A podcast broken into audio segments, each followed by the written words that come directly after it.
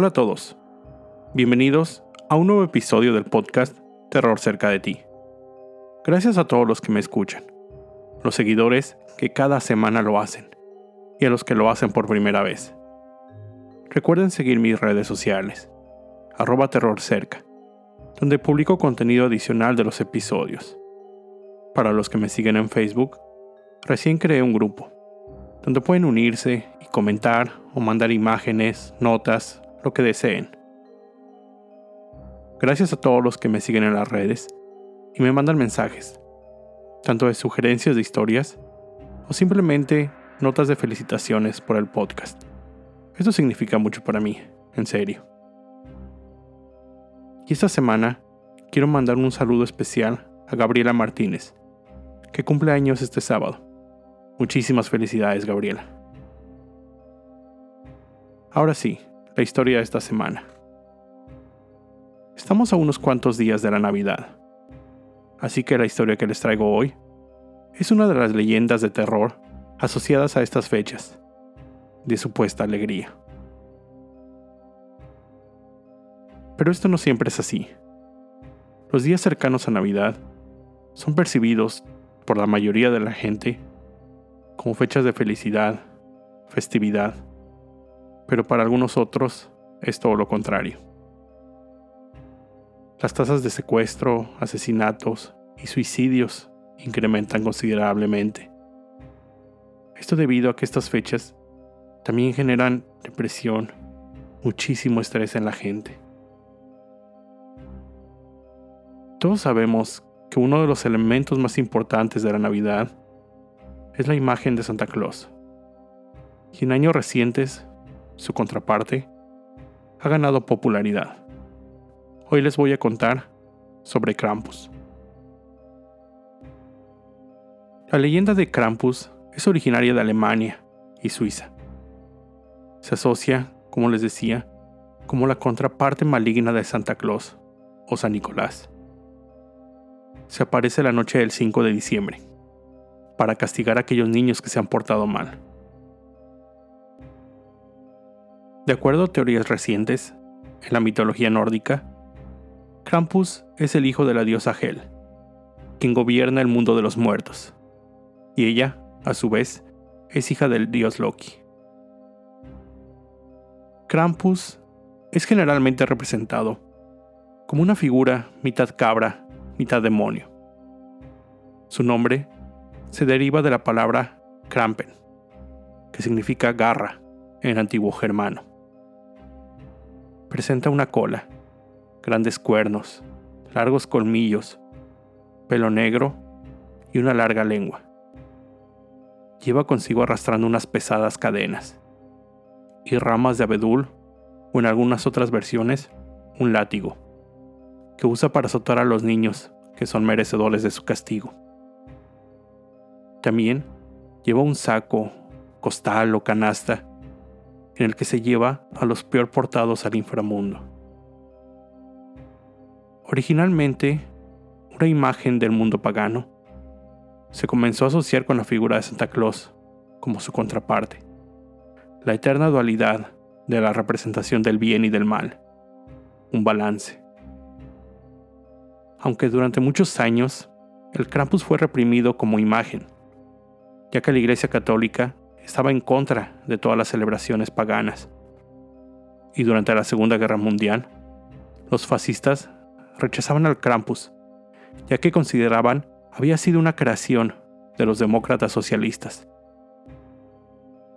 La Krampusnacht, o Noche del Krampus, es una festividad celebrada en partes del centro y este de Europa, en el cual la gente porta elaborados disfraces son realmente aterradores. Salen a la calle por la noche y asustan a quienes se encuentren. La gente se reúne en las calles para ver el despliegue de creatividad de la gente que los elabora. En los últimos años, la figura del Krampus ha ganado una notable popularidad alrededor de estas fechas. Fue la inspiración para la película del 2015 del mismo nombre, dirigida por Michael Dougherty famoso por cintas como Godzilla, Rey de los Monstruos o El regreso de Superman. y protagonizada por Adam Scott y Tony Collette. Asimismo, Krampus ha sido usado en diversos episodios en diferentes series como Grimm, Lost Girl y Supernatural, entre otros. La cultura pop ha traído notoriedad a este ser. Se organizan fiestas temáticas, en donde la gente se disfraza de Krampus, y hasta carreras, donde igualmente gente disfrazada participa. En Austria se pueden encontrar galletas, chocolates y figuras de su representación. Es decir, comienza a convertirse en una imagen comercial asociada a las fechas navideñas. Existen muchísimas historias de gente y niños que aseguran haber visto a Krampus. A continuación les contaré una. La noche del 6 de diciembre del 2013, un pequeño de 7 años se encontraba en su casa, cuando en la calle vio algo que llamó su atención. Al asomarse por su ventana, vio una extraña figura, lo que parecía ser una persona pero con cuernos, los ojos brillando, anaranjados. Se escuchaban campanas. Un instante después, alguien tocó la puerta. Pensó que eran sus padres, así que corrió. Pero al acercarse a la puerta, vio como un sobre era deslizado por debajo de ésta, y el sonido de pasos alejándose rápidamente. Más tarde, le enseñó la carta a su padre quien le dijo, es una carta de Krampus. La carta no contenía nada, solo estaba firmada como Karl von Krampus. Su padre le contó que Krampus aparece a los niños que no se portan bien, así que tendría que cuidar su comportamiento. El 25 de diciembre, sus padres tuvieron que trabajar, pero le prometieron abrir los regalos al siguiente día cuando ellos estuvieran ahí. Una niñera fue contratada para cuidar a todos los hermanos la noche del 24. La niñera llegó y se encontró cuidando a seis niños. Les preparó chocolate caliente, jugaron, les leyó una historia y los puso a dormir. Cerca de las 11 de la noche, el pequeño despertó y a través de la ventana vio un objeto rojo acercándose a su casa. Cuando pudo distinguir, vio que se trataba de un trineo jalado por renos. De inmediato, supo que se trataba de Santa Claus. Escuchó el ruido de pasos en el techo de su casa, acercándose a la chimenea. Bajó rápidamente a la sala, donde se encontraba el árbol. De la chimenea, vio asomarse dos botas. Luego, el característico traje rojo. Era él. Vio la figura de Santa acercarse al árbol de Navidad, con su costal de regalos, de donde sacó varios. El pequeño trató de no hacer un solo ruido. Estaba muy sorprendido de haber visto a Santa. Vio cómo se acercaba a la chimenea donde colgaban las calcetas de todos los niños. Y vio cómo uno a uno iba dejando dulces y pequeños juguetes en ellas, hasta llegar a la de sus dos hermanos, los gemelos, y la suya, y vio cómo dejaba una piedra negra en su lugar, carbón. El niño sintió una gran tristeza al darse cuenta de que no era merecedor de un regalo. Cuando Santa volvió la cara, lágrimas corrían por sus mejillas. Parecía que compartían la misma tristeza. El pequeño vio cómo Santa volvía a subir por la chimenea y vio alejarse su trineo por la ventana. Él pensaba que podía cambiar su actitud para ser un mejor niño y recibir un regalo de Santa el próximo año. Mientras se encontraba meditando, vio algo más que se movía en la calle pensó que era de nuevo Santa, ya que vio el trineo. Pero esta vez se veía más oscuro, casi negro. De nuevo, escuchó pasos en el techo. Pero a diferencia de la primera vez, eran sonidos muy fuertes, pasos muy pesados. Vio como algo caía abruptamente por la chimenea, levantando una nube de ceniza que cubrió la estancia. De entre la ceniza salieron dos cuernos gigantes. Conforme la nube se disipó, vio una piel oscura, azul, una barba negra, una nariz puntiaguda. Sus cuernos parecían tocar el techo. Una figura casi humana, pero con rasgos animales. Las piernas, patas, terminaban en pezuñas y una larga cola. Todo el cuerpo cubierto en pelo. Unas cadenas rotas en sus muñecas. Una gran canasta colgada en su espalda, de donde vio salir el brazo de un niño. Las leyendas eran ciertas. Krampus era real y el pequeño lo estaba viendo. La bestia se acercó a la chimenea de donde sacó las tres piezas de carbón dejadas por Santa. Jugaba con ellas entre sus largos dedos y uñas puntiagudas. Una sonrisa se dibujó en su rostro. Grandes colmillos asomaban. De una voz rasposa escuchó decir, pequeños niños traviesos. Un escalofrío recorrió el cuerpo del niño. Paralizado mientras lo veía, vio como la bestia se dirigió al cuarto de sus hermanos, los gemelos. Recordó lo que su padre le había dicho. Krampus se aparecía a los niños mal portados y que en ocasiones los azotaba con un látigo. En otras, se los llevaba en su canasto y en el peor de los casos, se los comía en el lugar. Todos estos pensamientos cruzaron por su mente mientras veía cómo la criatura se acercaba a la habitación de los gemelos, sin poder moverse ni emitir un solo sonido, hasta que finalmente pudo llamarlos por su nombre. Les gritó, pero justo en ese momento, otros gritos salían de la habitación, gritos de terror. Los dos pequeños salieron corriendo, pero la larga mano de la bestia atrapó a uno de ellos regresándolo a la habitación. Los gritos, que hasta hace un momento salían de ahí, se detuvieron. El niño le dijo al gemelo que había logrado escapar, que se escondiera en la cocina, y él se dirigió al cuarto de lavado, donde comenzó a hacer ruidos para llamar la atención de la bestia. Los pasos de las pezuñas se acercaron al cuarto de lavado donde el pequeño continuaba haciendo ruido. Su plan, tirarle encima un mueble para poder escapar y salvar a sus hermanos. Así lo hizo. En cuanto Krampus entró, le tiró encima un mueble y corrió tan rápido como pudo, dirigiéndose a la cocina en busca de su hermano, pero no lo pudo encontrar ahí. Se dirigió después a su habitación y al entrar encontró un desastre. Toda la habitación volcada completamente. Manchas de sangre en la pared.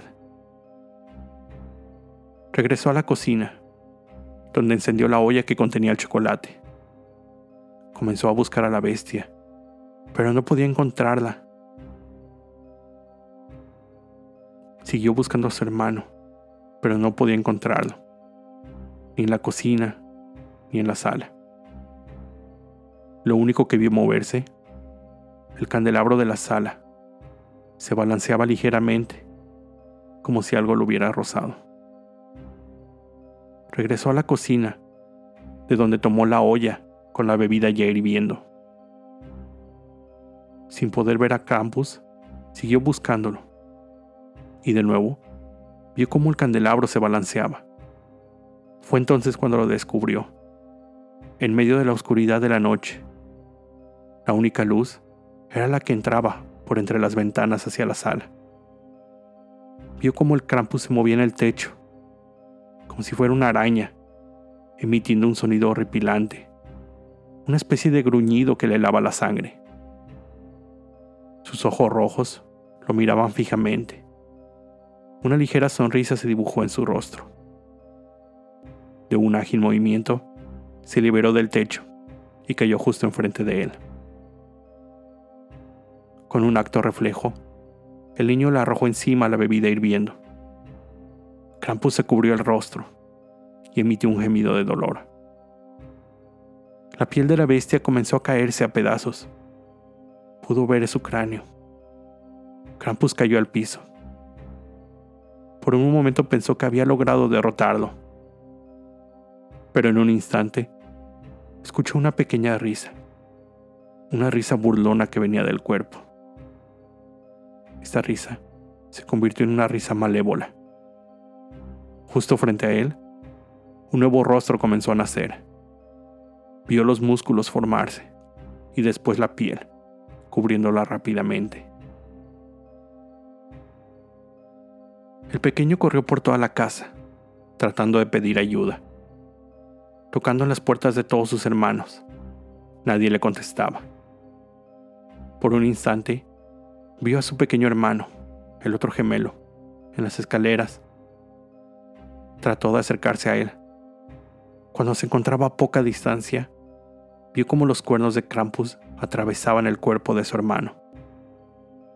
No podía creer lo que veía, el cuerpo sin vida de su hermano colgando de los cuernos de la bestia, quien procedió a tomarlo y ponerlo dentro del canasto que llevaba en su espalda. Después de eso, caminó hacia él. El niño corrió a la habitación de sus padres, buscó en uno de los closets y encontró el arma que su padre guardaba en otro de los muebles, la munición. Solo le dio tiempo de cargar dos balas. En el preciso momento que la bestia entró a la habitación, realizó los dos disparos, que dieron en el blanco. Pero no fueron las balas las que lo hirieron, sino el sonido de los disparos. Sangre comenzó a derramarse de los oídos de la bestia, mientras se retorcía de dolor cubriéndolos. Trató de escapar por la ventana, Casi lo logró, cuando sintió que algo húmedo, retorcido, lo detenía de la pierna. Al voltear, vio la larga lengua de Krampus sujetándolo, acercándolo a su boca llena de dientes puntiagudos, afilados. Al estar cerca, lo pateó y pudo liberarse. Corrió al final del pasillo, pero antes de poder dar la vuelta, escuchó un sonido, un chasquido seguido de un agudo dolor en la espalda y la sensación de un líquido caliente correr por ella. Trató de escapar, pero Krampus lo sujetó. Lo vio directamente a los ojos y lo arrojó a su canasto. El pequeño sintió decenas de cuerpos ahí. Algunos se movían o gemían. Algunos otros parecía gritaban, pero sin emitir un solo sonido sin tener una noción del tiempo, sintió como más niños eran arrojados dentro. Después, vio como uno a uno comenzó a sacar a los niños de la canasta. En uno de ellos, el pequeño se agarró fuertemente de la pierna de otra niña que se encontraba ahí. Cuando Krampus la sacó, el niño se dejó caer fuera de la canasta, sin que la bestia notara que había salido y se escondió donde pudo. Vio cómo los dientes se clavaban en el cuerpo de la niña y la devoraba rápidamente. El niño no sabía dónde se encontraba. Era un lugar oscuro, frío, seguramente la guarida de la bestia. Llegó a una habitación llena de pequeñas cajas de madera, juguetes viejos, abandonados. Encontró un mensaje en la pared que decía, porque no podemos morir. Justo en ese momento, vio cómo los juguetes comenzaban a moverse por propia cuenta. Un payaso aterrador le dijo, ¿Quieres jugar conmigo? seguido de una risa espeluznante. El niño trató de escapar de esa habitación, pero un soldado de juguete, con lo que parecían quemaduras muy realistas, se lo impedía. Lo pateó tan fuerte como pudo. Otra muñeca lo mordió en la pierna. Más y más juguetes se acercaban. Le era imposible alejarlos a todos con patadas. Escuchaba voces, pero no podía entender lo que los juguetes le decían. Logró llegar a la puerta y con mucho esfuerzo la abrió. No sabía qué hacer. A donde mirara, se encontraba con objetos de terror. Hasta que encontró una ventana y dos puertas.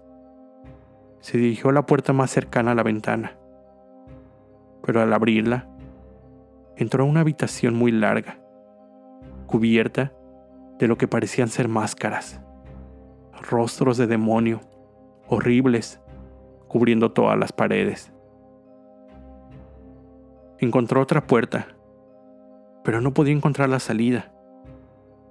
Esa puerta lo llevó a una habitación que tenía monitores, decenas de pantallas en los que se podían ver niños. Parecía ser la forma en que Krampus observaba a sus futuras víctimas. Mientras se encontraba ahí, la bestia entró. El niño corrió tan rápido como pudo. Llegó a otra puerta que finalmente lo condujo al exterior. Salió corriendo. La nieve cubría el piso. Corrió y corrió, pero no lo suficiente, ya que Krampus lo tomó de la pierna y lo arrastró de regreso a su guarida. Casi al llegar, pudo ver los primeros rayos del sol, anunciando el amanecer. Krampus se detuvo, sujetó al niño y le dijo, regresaré por ti. Lo dejó caer y se fue. El pequeño cayó rendido en la nieve. Casi a punto del desmayo, vio como una silueta se acercaba. Perdió entonces el conocimiento. Al despertar, se encontró en un trineo y vio la figura de Santa a su lado, quien le dijo, Tranquilo, vamos a llevarte a casa. Lo siguiente que pudo recordar fue despertar en su cama. Los gemelos no podían ser encontrados. Habían sido secuestrados, de acuerdo a las autoridades. El niño trató de contarles a sus padres lo que había pasado, pero obviamente no le creyeron. Así que desistió en sus intentos por explicar. Fue así como pasó su Navidad. Espero les haya gustado este relato. Es uno de tantos que se pueden encontrar en línea y en libros. Con esto llego al final de este episodio. Como siempre, te recuerdo estar alerta de todo lo que pasa a tu alrededor, ya que el terror está donde menos te lo esperas. El terror está cerca de ti. Cuando el miedo se convierte en terror, hay una historia que contar.